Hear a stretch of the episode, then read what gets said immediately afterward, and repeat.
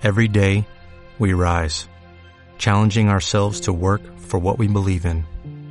At U.S. Border Patrol, protecting our borders is more than a job, it's a calling. Agents answer the call, working together to keep our country and communities safe. If you're ready for a new mission, join U.S. Border Patrol and go beyond. Learn more at cbp.gov/careers. El Valle de Aridane trata de recuperar la normalidad con la vuelta a clase de 4.600 escolares. Este martes nosotros nos volcamos también en la lucha contra el cáncer de mama. Son las seis y media. De la noche al día, Miguel Ángel Dasguani.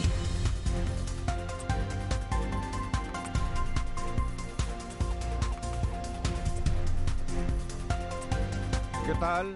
Muy buenos días. Si usted se acaba de levantar o está a punto de acostarse, que sepa que esa nueva colada de lava que todos mirábamos anoche de reojo porque se encontraba a menos de 100 metros del mar en la costa de Tazacorte, se lo está tomando con mucha calma. Ya a esta hora de la mañana aún no se ha encontrado con el agua. Pero seguimos muy pendientes de esa lengua porque desde que se produzca ese choque con el agua, lo normal es que se reproduzca la escena del pasado 28 de septiembre cuando se creó la primera fajana, es decir, nube de gases nocivos para la salud y confinamiento de parte de la población. Esta vez sí, Eva García, muy buenos días, porque esa nube de gases podría llegar ahora a zonas habitadas. Muy buenos días, sí, Miguel Ángel. La otra vez recuerda que se establecía una zona de exclusión de en torno a dos kilómetros y medio, pero ahora esa nube de gases estaría más cerca de la población, de los barrios poblados. Todo esto ocurre justo cuando el Valle de Aridane trata de recuperar poco a poco la normalidad, ya lo hemos visto en, la imagen. En la jornada de ayer esa vuelta a las aulas de unos 4.600 escolares y más de medio millar de docentes. Niños y niñas que se han encontrado eh, con un mes de inesperada actividad y que han recibido numerosas muestras de cariño para tratar de que esta erupción no suponga ningún trauma para ellos, sino que lo vean como, como algo natural y que puedan seguir con su día a día.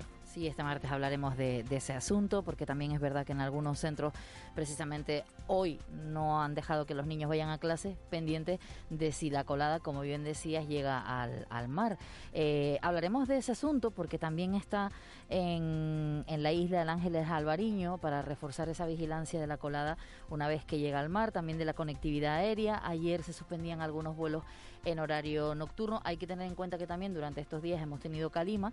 La calima hace que la ceniza, pues no se sabe al final, se queda ahí como bloqueada hacia qué lado va, pero con la información meteorológica y con lo que vaya ocurriendo a lo largo del día de hoy sabremos cómo van a ir evolucionando las primeras horas en los aeropuertos canarios. Repasaremos una vez más los presupuestos, lo estamos haciendo poquito a poco con los diferentes partidos políticos, porque como bien adelantabas ayer, serán semanas de negociación, también lo haremos con eh, durante estos días con sindicatos, con empresarios. Hoy toca el turno de Coalición Canaria y de Nueva Canarias y habrá un tiempo importante durante este programa para hablar de la lucha contra el cáncer de mama, una enfermedad que afecta sobre todo a mujeres, Miguel Ángel, pero hay que tener también en cuenta que afecta también a hombres y a, niños. Eh, eh, sobre todo la media edad habla de mujeres en torno a los 30 años, pero ya nos lo dirán desde las asociaciones que hoy se vuelcan para recordar esta lucha, hoy 19 de octubre, pero en realidad habría que estar luchando cada día, sobre todo porque muchas de esas mujeres se enfrentan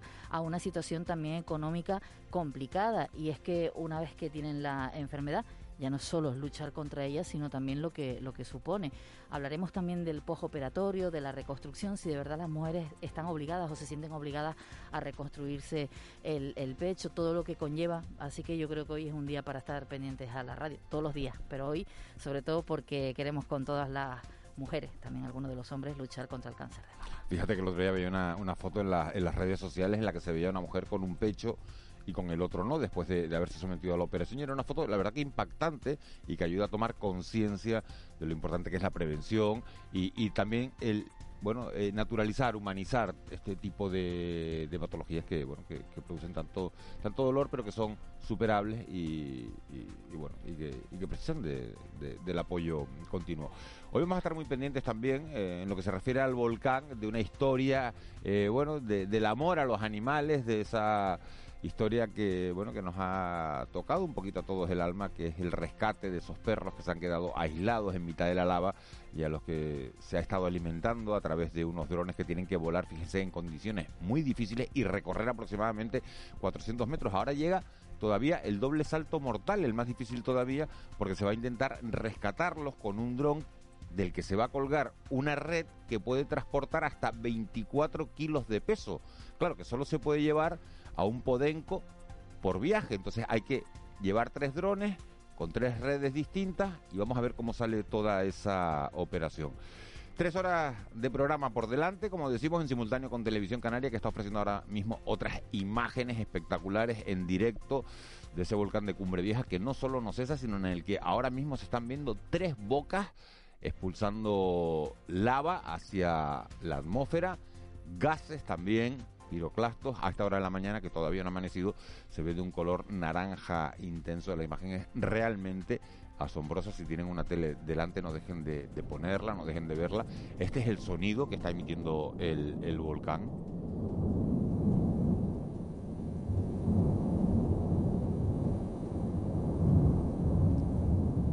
todo esto cuando se cumple, fíjense, justo un mes desde que se iniciara esa erupción de, Cumbre Vieja.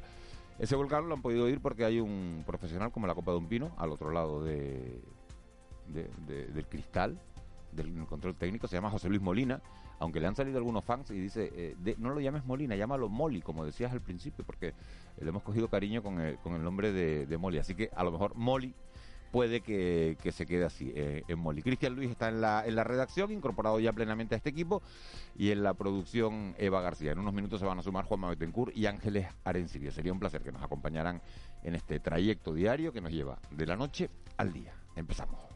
De la noche al día, Miguel Ángel Dasguani. 6 y 36. Vamos con los titulares que marcan la crónica de este martes 19 de octubre. Caja 7 te ofrece los titulares del día. Las coladas de lava en Cumbre Vieja mantienen un comportamiento estable y lento. De hecho, la llegada al mar de la colada, que tiene más aporte de lava, la que bordea la montaña de la laguna y que se encuentra a unos 160 metros de la costa, se posterga, ya que avanza solo a 2 metros por hora. Aún así, el director técnico del PEVOLCA, Miguel Ángel Morcuende, ha insistido que cuando llegue al mar es posible que se tengan que confinar más zonas que los cuatro barrios que en su momento tuvieron que ser confinados. Ya recuerdan ustedes que estuvimos confinando cuatro barrios, es posible que ahora, mm, debido a la mayor proximidad de esta colada al mar, tengamos que confinar algo más que estrictamente los cuatro barrios. Que estoy hablando de San Borondón, Marina Alta, Marina Baja y La Condesa. Con respecto al brazo noroeste que estaba sobre el campo de fútbol de La Laguna, este apenas ha registrado avance en las últimas horas y en el resto de las coladas no hay novedad en el avance, aunque aumenta en altura y anchura. La superficie afectada alcanza ya las 763 hectáreas, 20 más que el día anterior. 1.956 edificaciones han sido destruidas ya por la lava y 61 están en riesgo. Y la calima ha empeorado la calidad del aire. Las condiciones meteorológicas de las últimas horas han sido desfavorables desde el punto de vista de la calidad del aire debido a la elevada concentración de partículas de suspensión. Se prevé que este martes comience a remitir este episodio de Calima. En cuanto a la operatividad del aeropuerto, la presencia de ceniza obligó a la compañía Vinter Canarias a cancelar los últimos cuatro vuelos de la tarde y ayer la directora del IGN en Canarias, María José Blanco, apuntaba a que se espera que el viento favorezca la operatividad en el aeropuerto, aunque podría producirse problemas en momentos puntuales. La posición más probable del penacho de cenizas y dióxido de azufre es una disposición norte y hacia el oeste-suroeste. La disposición esperada es favorable para la operatividad del aeropuerto de La Palma. Sin embargo, debido a las fluctuaciones comentadas anteriormente en el viento, no se descarta que pueda verse afectada la operatividad en las horas centrales del día de mañana. Y en las últimas horas se ha decidido suspender las clases en tasa corte por la posible llegada de la colada al mar. La Consejería de Educación ha tomado esta decisión de suspender hoy las clases presenciales en el Colegio Juan 23 y en el Centro Infantil y Primaria de Puerto de Tazacorte. En cuanto a la vuelta a las aulas de este pasado lunes, Miguel Ángel Morcuende explicaba que se desarrollaba con normalidad y han sido alrededor de 4.600 alumnos y alumnas y más de 500 docentes de los Llanos de Aridane, El Paso y Tazacorte los que retomaron la actividad lectiva.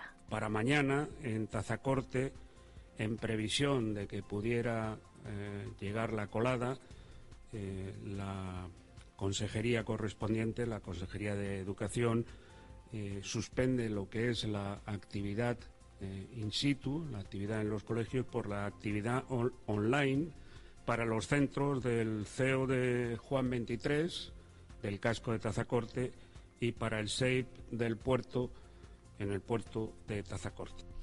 Bueno, ya sabemos que el consorcio de seguros va a abonar esta misma semana 6 millones y medio de euros. En relación a 660, eso, que no lo digo, 661 solicitudes de indemnización, 500 de ellas por daños en viviendas. La anunciaba ayer en su visita a la isla de La Palma la vicepresidenta del gobierno, Nadia Calviño. La también ministra de Asuntos Económicos y Transformación Digital ha resumido las medidas puestas en marcha por el Ejecutivo Central desde el pasado 19 de septiembre para dar respuesta en el corto plazo, el de la emergencia y también para empezar a trabajar en la reconstrucción de la isla. Vamos a estar ahí. Hemos estado con los palmeros y las palmeras desde el primer día. El presidente Sánchez vino aquí en cuanto empezó la erupción del volcán. Hemos estado aquí presentes y no les vamos a abandonar. Hemos desplegado un conjunto de medidas. Hemos hecho dos paquetes de apoyo por más de 200 millones de euros. Hay previsiones presupuestarias muy importantes para el año que viene. Y además yo veo, y he tenido ocasión de comprobarlo hoy también, que todas las administraciones estamos absolutamente unidos para tratar de dar respuesta de la manera más eficaz posible. También el Ministerio del Interior ha transferido al Gobierno de Canarias 10 millones y medio de euros en concepto de subvención directa para cofinanciar la compra de hasta 107 viviendas y de los enseres de primera necesidad para el realojo de quienes perdieron su hogar bajo la lava en La Palma. Y vamos con más asuntos para contarles ahora que casi 15.000 migrantes han llegado a este archipiélago en lo que va de año. Lo que supone un 83% más casi 7.000 personas que en el mismo periodo de 2020. Elena Maleno, defensora de derechos humanos y fundadora del colectivo Caminando Fronteras, ha manifestado en Canarias Radio que se habla de quienes llegan, pero no de las miles de personas que desaparecen en la ruta canaria, la más mortífera. En los primeros seis meses del año se habla, según datos de su colectivo, de más de 1.800 fallecidos en esta ruta migratoria. En los primeros seis meses del año llegamos a las 2.087 víctimas en todas las rutas de acceso, más de 1.800 solo de la ruta canaria y, vamos por cifras eh, que van a superar otra vez las del año pasado y otra vez las de la década y tenemos muchísimo miedo porque, bueno, porque la ruta canaria em, se, se manifiesta como la más mortífera, ¿no? Terminamos este repaso informativo hablando del COVID, 57 nuevos positivos, pero ningún fallecido en Canarias en las últimas 24 horas. Por islas, Tenerife suma 22 casos más, Gran Canaria 21, 12 contabilizado Lanzarote, Fuerteventura 3, La Palma, El Hierro y La Gomera no han registrado nuevos casos en las últimas horas.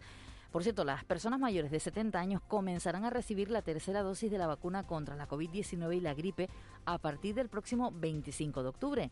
La administración de la vacuna se hará de manera conjunta, tal y como explica Fernando Moraga, vicepresidente de la Asociación Española de Vacunología. Yo creo que son dos vacunas diferentes. ¿eh? En este momento, pues eh, hay que continuar con las recomendaciones de la tercera dosis de la vacuna de la COVID-19, ¿eh? porque son personas a partir de los 70 años que pueden haber perdido, diríamos, eh, anticuerpos. Y por otra parte, la vacuna de la gripe en este grupo de población, eh, por edad, pues que tienen la posibilidad de tener gripes más, más graves.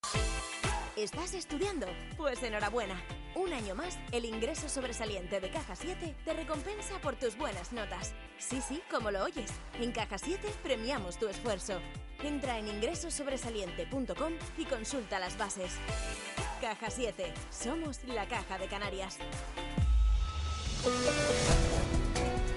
6.43, vamos ya con los deportes. Hay jornada de Champions, juegan Atlético de Madrid con el Liverpool, también el Real Madrid. Hoy día de partidos, aquí también juega a las 8 el Granca, partido de la Eurocup, y el Tenerife, que recibe en una nueva jornada liguera a Leibar. La Unión Deportiva Las Palmas lo hará mañana, jugará mañana. Simón Abreu, buenos días.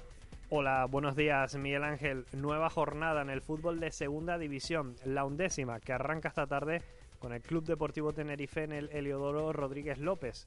Los de Luis Miguel Ramis reciben a la Sociedad Deportiva Eibar a partir de las 8, en un partido en el que los blanquiazules esperan pasar página tras la derrota en el derby y comenzar a hacerse fuertes como local.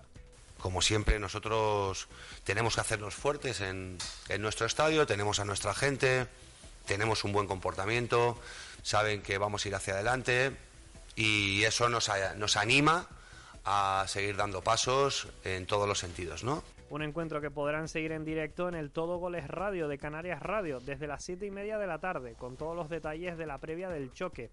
Hoy el Tenerife y mañana la Unión Deportiva Las Palmas. El conjunto amarillo se desplaza hoy hasta Lugo, donde visita el Ángel Carro para tratar de sumar una nueva victoria ante el Club Deportivo Lugo.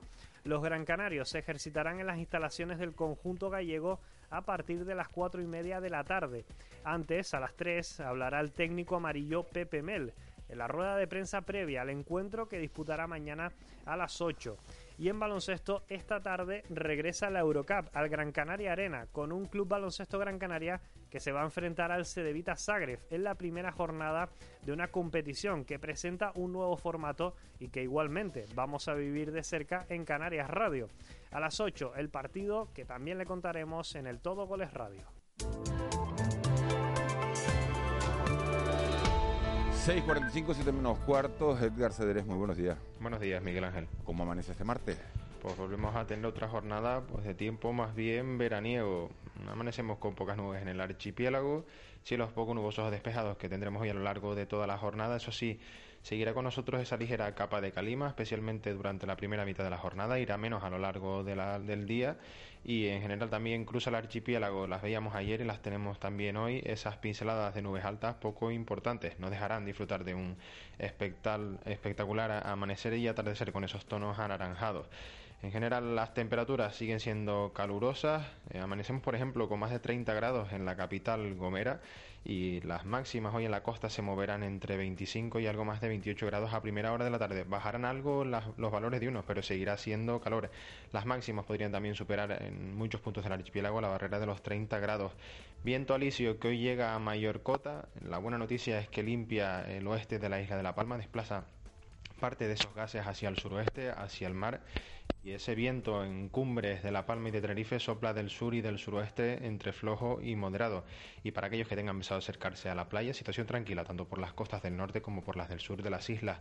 Las olas más grandes llegan a las del norte y apenas superan el metro de altura. Edgar, eh, aeropuerto de, La Palma, porque estamos viendo las imágenes en televisión canaria del volcán y, y eso sigue escupiendo lava y sigue escupiendo ceniza. Sí, en principio las condiciones mm, pues son algo más favorables en la jornada de hoy, como decimos, ese viento alisio pues es capaz de rebasar la línea de cumbre, la línea de, del paso y si se fijan ahora mismo, por ejemplo, en la tele, pues se ve esas columnas de humo pues desplazándose hacia el mar, en este caso hacia el suroeste, pues favorecidas por esos vientos alisios. Sí es verdad que tenemos vientos del sur y del suroeste en capas medias y altas y desplazan lo que es el penacho, la parte más alta de esa columna eruptiva, en este caso a los municipios del norte y del noroeste de la isla de La Palma. Edgar, gracias. Nos hablamos en, en un ratito. Vamos a ir al volcán un segundo. Eh, eh, yo sé que eh, Molly me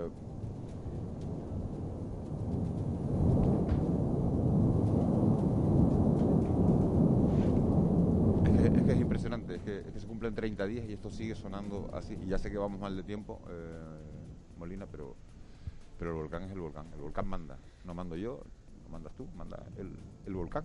Y no para, ¿eh? No para. Y no para. Vamos ahora sí con, con las portadas de los periódicos. Vamos con las portadas de los periódicos. 152 empresas de La Palma ya se han acogido a los ERTE por la erupción. Es el titular del periódico Canarias 7. Eh, que también aparece una imagen, un periódico volcado con la sostenibilidad, y es que ayer este periódico inauguró su parque eólico. Gobierno Central, el Canario y el Cabildo, ayuntamientos han respaldado, así como empresarios, un acto celebrado en la planta de impresión de, este periódico, del, del, Canarias 7, que ha apostado por la sostenibilidad. También en el Canarias 7, el PSOE da por seguro que Hidalgo y Franquis pactarán en Gran Canaria. Esto por la división que hay del Partido Socialista en, en esa isla. En la provincia, 30.000 funcionarios se quejan sin control automático de su jornada. Ahora lo explicamos porque también es portada del periódico El Día. La imagen de portada, Miguel Ángel, ya en la provincia, no es la del volcán, pero sí la de las calles en algunos de los puntos de la isla de La Palma que siguen con el paraguas por la cantidad de ceniza que continúa cayendo en prácticamente toda la isla. No hace falta estar muy cerca. Estamos, de- estamos del en octubre, volcán. parece que, que es de la lluvia, ¿no? Pero hace No. 30 grados de temperatura y lo que está cayendo, lo que está lloviendo es ceniza, literalmente. Ceniza, exactamente. En el día, 30.000 funcionarios sin control automático de su jornada. Ahora lo explico aquí porque se trata del, control, del contrato para la supervisión de los horarios, permisos, licencias y vacaciones del personal que ha caducado sin que Función Pública lo renueve. Ese control que hay en muchas de las empresas, en este caso en la administración, del fichaje, que por lo visto está mal y ahora tienen que fichar pues manualmente y que luego un, supervisor lo controle. La imagen de portada tampoco es la del volcán, pero sí de lo que ocurre por culpa del volcán, que es la vuelta a las clases, concretamente de espaldas, un adulto con dos niños cada uno eh, agarradito de, de su mano para la vuelta a clase, pese al volcán, esa cifra que ya dábamos, los 4.500 alumnos. Y el Estado que ofrece más inversión para el proyecto de la terminal del sur. En el diario de avisos, mi hijo Rodrigo es la prueba de que hay vida después del cáncer. La imagen de portada es la de Alejandra Luis, es una madre con su bebé que luchaba contra el cáncer, una tinerfeña que fue diagnosticada de un tumor, de un tumor en el pecho a los 31 años. En 2020 detuvo su tratamiento para ser madre y ahora cuida con alegría de su pequeño de cinco meses. Una muestra de que del cáncer se puede salir y de la cantidad de supervivientes que hay de esta enfermedad. En portada no aparece el volcán, pero sí en una fotografía ya en sumario de la ministra Calviño que trae a La Palma la segunda fase de la reconstrucción y una noticia de deportes, ya que hoy juega el Tenerife, que recibe al Eibar con Sasua de titular después de la polémica del jugador del, del Tenerife, que el entrenador ya ha dicho que apuesta por él para este encuentro. Bueno, pues ha pedido perdón y, y- vuelve a ser titular hoy ante, ante el Eibar. En Prensa el mundo, nacional. sí, Otegui dice lamentar el dolor de ETA con el aplauso del PSOE, esa eh, parece arrepentimiento, o más que arrepentimiento, pedido de disculpas. No tengo se ha tan claro que sea arrepentido. arrepentimiento, Ha porque hay unos que Ha pedido que- disculpas, no, ha, lamentado Ha pedido las disculpas, víctimas, pero exacto. no ha condenado a ETA. Exacto. Y en este periódico sí que aparece una imagen del- de, lo que está ocurriendo por culpa del volcán y es también, eh, en este caso, una señora caminando por una de las calles en la isla de La Palma, en los llanos de Aridane, con el paraguas y es que un volcán hiperactivo que cubre La Palma de cenizas. En el país, Otegui, a las víctimas sentimos su dolor, no debió producir, producirse. Eh, la imagen de portada también es para él. Y Eso en tiene el- que ver porque se cumplen 10 años de, eh, del fin de ETA. Exactamente. Eh, se pronuncia 10 años después, como bien decías, de, de ese aniversario. ¿De qué tenemos que estar pendientes hoy? Hoy de la isla de La Palma, por supuesto, porque se cumple un mes, no quizás en número de días, que es lo que estamos diciendo siempre, pero sí 19, el 19 de hace un mes a las 3 de la tarde no sabíamos cómo iba a erupcionar el volcán, hoy ya lo sabemos, un mes de, de tragedia y destrucción en la isla bonita. También hay que estar pendientes porque hoy se aprueba por parte del gobierno la modificación del reglamento de extranjería para flexibilizar los requisitos exigidos a los menores no acompañados para obtener su residencia. Entra en el Congreso este martes un debate, en este caso la toma de consideración de una proposición de ley que es de más, eh, más país para dar al cannabis un marco regulatorio. Y parece que la luz baja, pero tampoco se crean que mucho. Dice que un 10%, pero estamos hablando de los 200 euros. Permítame que me ría, porque es que cuando decimos baja la luz, Yo, pero yo es que no, yo es que como no lo pago al día, sino como lo pago al mes, cuando me entero de si sube o si baja la luz, es cuando te llega el recibo final, baja la a final de mes. A mí que me digan que el día 15 está a 200 euros el megavatio. pues o- hoy está a 200 euros. Pues mira, no lo había mirado, pero ya más o menos se calculo cuánto, cuánto va a ser el recibo final. Y apertura oficial del curso de la Universidad de La Laguna, que mm, con el tema de la pandemia, después del volcán, todo eso se ha retrasado y hoy es el- la inauguración oficial del curso universitario en La Laguna. Bueno, recuerden que tienen un teléfono de WhatsApp para ponerse en contacto con nosotros. 616-486-754. 616-486-754 para contarnos lo que quieran. Hoy nos están llegando incluso hasta felicitaciones de cumpleaños, luego, la, luego la, las leemos. 616-486-754. Nos cuentan lo que quieren. Nosotros vamos ya con la crónica económica. Economía en dos minutos. José Miguel González. Bueno, pues nuestro especialista en economía nos habla hoy de la tasa de pobreza y del último informe anual del indicador AROPE. José Miguel González, muy buenos días. ¿Qué tal, Miguel Ángel? Buenos días. La Red Europea de Lucha contra la Pobreza y la Exclusión Social la pasada semana presentó su informe anual de seguimiento del indicador AROPE, que no es otra cosa que el acrónimo en inglés del indicador que mide el riesgo de pobreza y exclusión social de la población. No nos debemos cansar de insistir que la tasa es una medida relativa, de forma que si todas las capas sociales ganan, pero las que más tienen proporcionalmente ganan más, la brecha se agranda.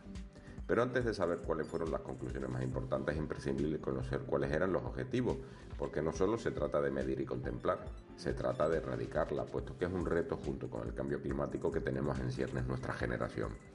Recordemos que en el periodo 2015-2030 se debería reducir al menos a la mitad de la proporción de las personas que viven en la pobreza.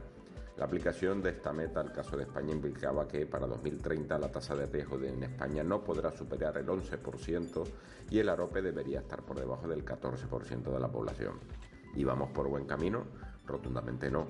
Es cierto que la realidad no ayuda, pero las acciones, visto los resultados, tampoco. El informe se basa en siete principios.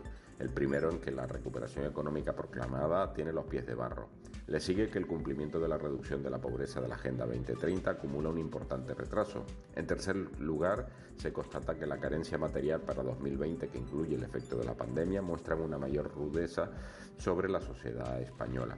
A continuación, se ha visto que hay una gran desigualdad en el reparto de las consecuencias de las diferentes crisis. En quinto lugar, dicha desigualdad hace que se incrementen las diferencias respecto al entorno europeo. El punto 6 indica que el incremento del PIB, el empleo y el nivel educativo no generan cada una de ellas por sí sola una reducción de la pobreza y vulnerabilidad. Y, en último lugar, se constata que no es solo el desempleo lo que mantiene a la pobreza, puesto que el grupo de personas pobres, aquellas que tienen empleo, se mantienen como el grupo más numeroso. ¿Y el dato? Pues que en el año 2020 un total de 12,5 millones de personas, es decir, el 26,4% de la población española, está en riesgo de pobreza y exclusión social. Y Canarias, Canarias está en la zona roja, con un 36,3% de la tasa, solo superada por Extremadura. Si nos desviamos de la Agenda 2030, vuelve a aparecer una nueva oportunidad en la corrección para 2030, como son los Objetivos de Desarrollo Sostenible. De hecho, el número uno es el fin de la pobreza. ¿Y es complicado? Sin duda, pero más por nuestro comportamiento que por su coste. De hecho, se estima que solo con el 1% de los ingresos de los países más ricos del mundo, en 20 años se podía eliminar la pobreza extrema. Ahora solo hace falta voluntad de querer hacerlo. Feliz día. Con C de Cultura. C Castro. Vamos ya con la página cultural. C. Castro, buenos días. Buenos días, Miguel Ángel. La artista plástica residente en Lanzarote, Nuria Vidal, expone rendición en la Fundación Don Luis I de Cascais, de Portugal. La muestra se podrá ver hasta el próximo 23 de enero. Este proyecto, que se enmarca dentro del programa Mostra España 2021, está organizado por el Ministerio de Cultura y Deportes del Gobierno de España, contando con la colaboración de Acción Cultural Española y del Instituto Cervantes en Lisboa. Y la Villa de Lorotava ha pedido al Cabildo de Tenerife que comience el expediente de declaración de bien interés cultural inmaterial con categoría técnica artesanal tradicional del sistema de conducción vitícola del cordón trenzado. El objetivo es la protección de este sistema excepcional y único en el mundo, a la par de contribuir al mantenimiento del paisaje agrícola y ayudar a los viticultores.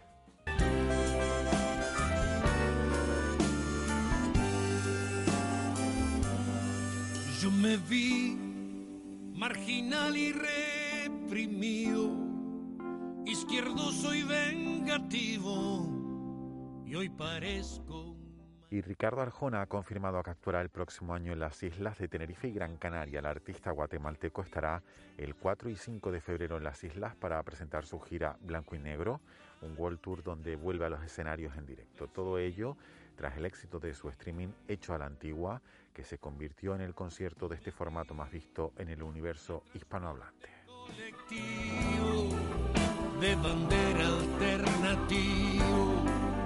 657, Grigel Luis, muy buenos días. Muy buenos días, Miguel Ángel. ¿Qué es tendencia hoy en las redes sociales? Bueno, pues hoy es tendencia un nombre, el de Fernando Alonso, el piloto que se suma a las muestras de solidaridad con los afectados por la erupción de La Palma y que ha mostrado en Twitter el casco que va a llevar en el Gran Premio de Estados Unidos que se disputará este fin de semana, en el que podemos ver un dibujo del volcán de Cumbre Vieja y debajo pues escrita la, la Palma, ¿no? Con los colores de la bandera canaria.